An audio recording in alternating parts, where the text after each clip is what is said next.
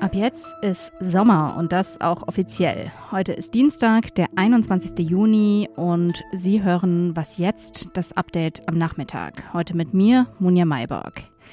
Wie geht es jetzt in Israel weiter? Dort könnten im Herbst die fünften Neuwahlen innerhalb von dreieinhalb Jahren stattfinden. Das lassen wir uns gleich erklären. Außerdem geht es um die Lage in der russischen Enklave Kaliningrad und um den Prozess um die getöteten Polizisten in Kusel. Der Redaktionsschluss für diese Folge ist 16 Uhr. Der Streit zwischen Russland und Litauen um die Versorgung der russischen Enklave Kaliningrad spitzt sich zu. Kaliningrad gehört zu Russland, liegt aber an der Ostsee zwischen Litauen und Polen und hat keine direkte Landverbindung zum Rest von Russland. Litauen hat gestern angekündigt, den Transitverkehr nach Kaliningrad zu beschränken. Wegen der EU-Sanktionen sollen künftig auch bestimmte Waren nicht mehr über Litauen nach Kaliningrad transportiert werden, zum Beispiel Metalle, Baumaterial, technische Geräte und Kohle. Laut dem Gouverneur von Kaliningrad könnten 40 bis 50 Prozent der Importe von dieser Maßnahme betroffen sein. Die Regierung in Moskau, die reagierte heute. Der Chef des russischen Nationalen Sicherheitsrats, Nikolai Patruschew, warnte die Menschen in Litauen vor schwerwiegenden Konsequenzen. Und der EU-Botschafter in Moskau, der deutsche Diplomat Markus Ederer, wurde heute ins Außenministerium in Moskau einbestellt. Heute geht in Berlin der Tag der deutschen Industrie zu Ende. Das ist so ein Termin, da denkt man normalerweise, ja, da macht eine Branche halt Werbung für sich selbst, das ist so mittelspannend. Aber in diesen Zeiten, wo wir über Energiesicherheit reden und natürlich über die Energiewende, da ist es dann doch ganz spannend. Die Liste der Redner ist lang und prominent. Olaf Scholz, Christian Lindner, Markus Söder, später kommt noch Robert Habeck. Und Bundeskanzler Olaf Scholz hat seinen Auftritt genutzt, um die Vertreterinnen und Vertreter der Industrie auf große Veränderungen einzuschwören. Vor uns liegt eine große Transformation. Und es bleibt dabei. Ich will, dass die deutsche Industrie aus diesem Wandel nicht geschwächt hervorgeht, sondern gestärkt. Deutschland soll im 21. Jahrhundert klimaneutral werden und dabei zugleich ein international wettbewerbsfähiges Industrieland bleiben. Die Energiewende solle außerdem der öffentlichen Sicherheit dienen und Deutschland unabhängig von Energieimporten machen, sagte Scholz. Im Jahr 2030 sollten 80 Prozent des Stroms und die Hälfte der Wärme aus erneuerbaren Energien stammen, sagte er. Und Scholz versprach einen Abbau von Bürokratie. Die Planungs- und Genehmigungsverfahren sollen deutlich beschleunigt werden, sagte er. Vor dem Landgericht Kaiserslautern hat heute der Prozess um zwei getötete Polizisten im Landkreis Kusel begonnen.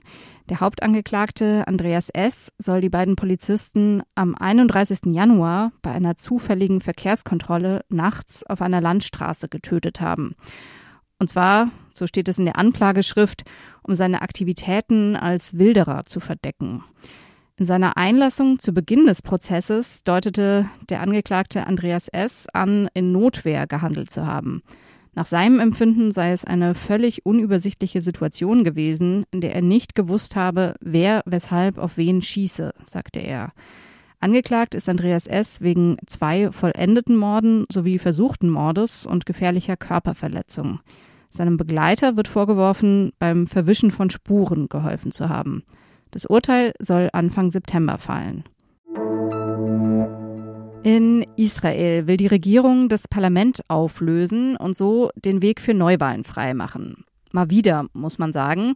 Ende Oktober könnte gewählt werden. Es wäre dann die fünfte Wahl innerhalb von dreieinhalb Jahren. Seit einem Jahr war die jetzige Regierung im Amt. Das ist eine Koalition aus acht Parteien, die aus eigentlich allen politischen Lagern stammen. Es gibt da eine Zentrumspartei, wie sie sich nennt, eine arabische Partei, also eine Partei, die die Interessen arabischer Israelis vertritt, linke Parteien, rechte Parteien und diese rechten Parteien unterteilen sich dann in Israel nochmal in religiöse und säkulare Parteien. Alle hatten sich vor einem Jahr zusammengeschlossen, um eine Regierung ohne den früheren Ministerpräsidenten Benjamin Netanyahu und seine konservative Likud-Partei zu bilden. Wie geht es da jetzt also weiter? Das frage ich jetzt Steffi Henschke. Sie ist Korrespondentin in Tel Aviv. Hallo Steffi. Hallo Monja. Woran ist denn diese Koalition jetzt zerbrochen? Worüber haben die sich gestritten? Zum einen, das muss man wissen, äh, die Koalition hatte schon seit April keine Mehrheit mehr. Eine Abgeordnete aus der Partei von Ministerpräsident äh, Naftali Bennett war in die Opposition gewechselt. Äh, begründet hatte sie das ähm, mit einem Streit über ja, religiöse Speisegesetze zum Pessachfest. Und damit sind wir bei Konflikt 1. Ja, ähm, die Konflikte innerhalb dieser Parteien, du hast es ja gerade aufgezählt, wie unterschiedlich die aufgestellt waren, die waren einfach äh, zu groß. Und in dem Fall ging es um die Frage, welchen Einfluss haben jüdisch-religiöse Gesetze im, im Alltag.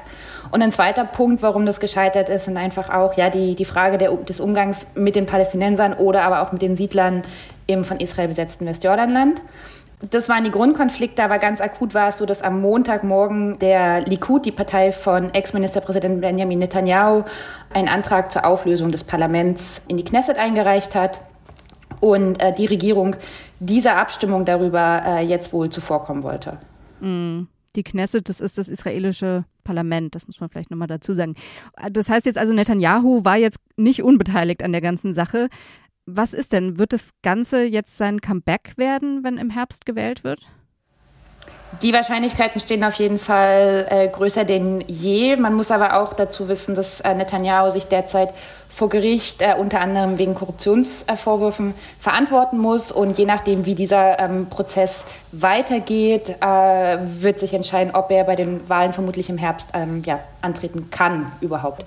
Den Umfragen zufolge hat der Likud, hätte seine Partei auf jeden Fall äh, eine Mehrheit bei den kommenden Wahlen. Was bedeutet es denn für das Land, dass keine Regierung jetzt in den letzten Jahren wirklich lange gehalten hat? Ähm, wie geht es da auch den Leuten vor Ort damit? Ja, wenn man jetzt hier zum Kiosk geht, dann äh, schlagen die Verkäufer einfach nur die Hände über den Kopf und sagen irgendwie Mamaschballer oder riesige Balagan, großes Chaos. Man muss wirklich wissen, dass eine Jahr dieser Regierung, die haben innenpolitisch, äh, haushaltspolitisch Dinge endlich angestoßen, die in diesen zwei Jahren politischer Dauerkrise zuvor eben liegen geblieben waren. Es war ja tatsächlich in den Jahren davor so gewesen, dass man gefühlt mit Feiertagen beschäftigt war oder zur Wahl ohne gehen musste. ähm, und ja, und einfach, jetzt ist es halt, fühlt sich das ein bisschen an wie täglich grüßt das Murmeltier. Und es gibt vor allen Dingen keine wirkliche Perspektive daraus. Also es ist wie gehabt. Es gibt unglaublich viele diverse, unterschiedliche politische Meinungen. Und was alle vereint, ist, dass sie gegen Netanyahu sind. Und für dich wird es wahrscheinlich auch ein arbeitsreicher Sommer werden jetzt. Danke dir für den Moment, Steffi. Ich danke dir.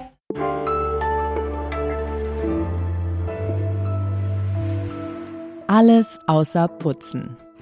Ja, ich weiß, heute ist erst Dienstag und eigentlich bringen wir diese Rubrik immer am Wochenende. Aber das Wetter ist schön und da kann man ja ruhig schon mal dienstags das Wochenende planen. Vor allem, weil dieser Tipp tatsächlich auch ein bisschen Planung erfordert. Wir haben ja neulich in Berlin ein Podcast-Festival gefeiert. Da hatten wir dann draußen so direkt am Wasser einen Kleiderschrank aufgebaut. Da konnten uns Hörerinnen ihre Empfehlungen einsprechen. Das war total schön, hat super Spaß gemacht. Ähm, Moselwein gab es auch.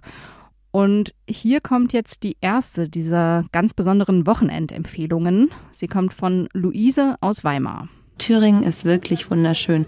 Wenn ich da bei Jena reinfahre und dann sieht man so die Berge und es ist wirklich ein wunderschöner, wunderschönes Bundesland auch. Weimar, ich meine, da komme ich her, könnte man sagen, ist so ein bisschen das Kronjuwel. Es ist zwar auch irgendwo ein bisschen spießig und versnobbt, aber eine wunderschöne Stadt, wunderschön. Goethe-Park, wunderschön, alles total schön. Ich sag mal so, wenn man im Sommer am Frauenplan in Weimar sitzt, das ist ein bisschen wie in der Toskana. Das war's für heute von mir. Morgen früh geht's bei meinem Kollegen Moses Fendel unter anderem um die Dokumenta und die Antisemitismusvorwürfe gegen die Kunstmesse. Ich wünsche Ihnen einen schönen Abend, vielleicht ja mit Musik Heute ist ja Fête de la Musique in vielen Städten in Deutschland. Sie können uns wie immer natürlich schreiben an wasjetzt.zeit.de. Ich bin Munja Maybock und sage Tschüss.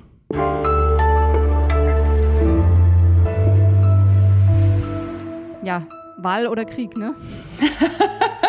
Wahl oder Krieg oder Strand?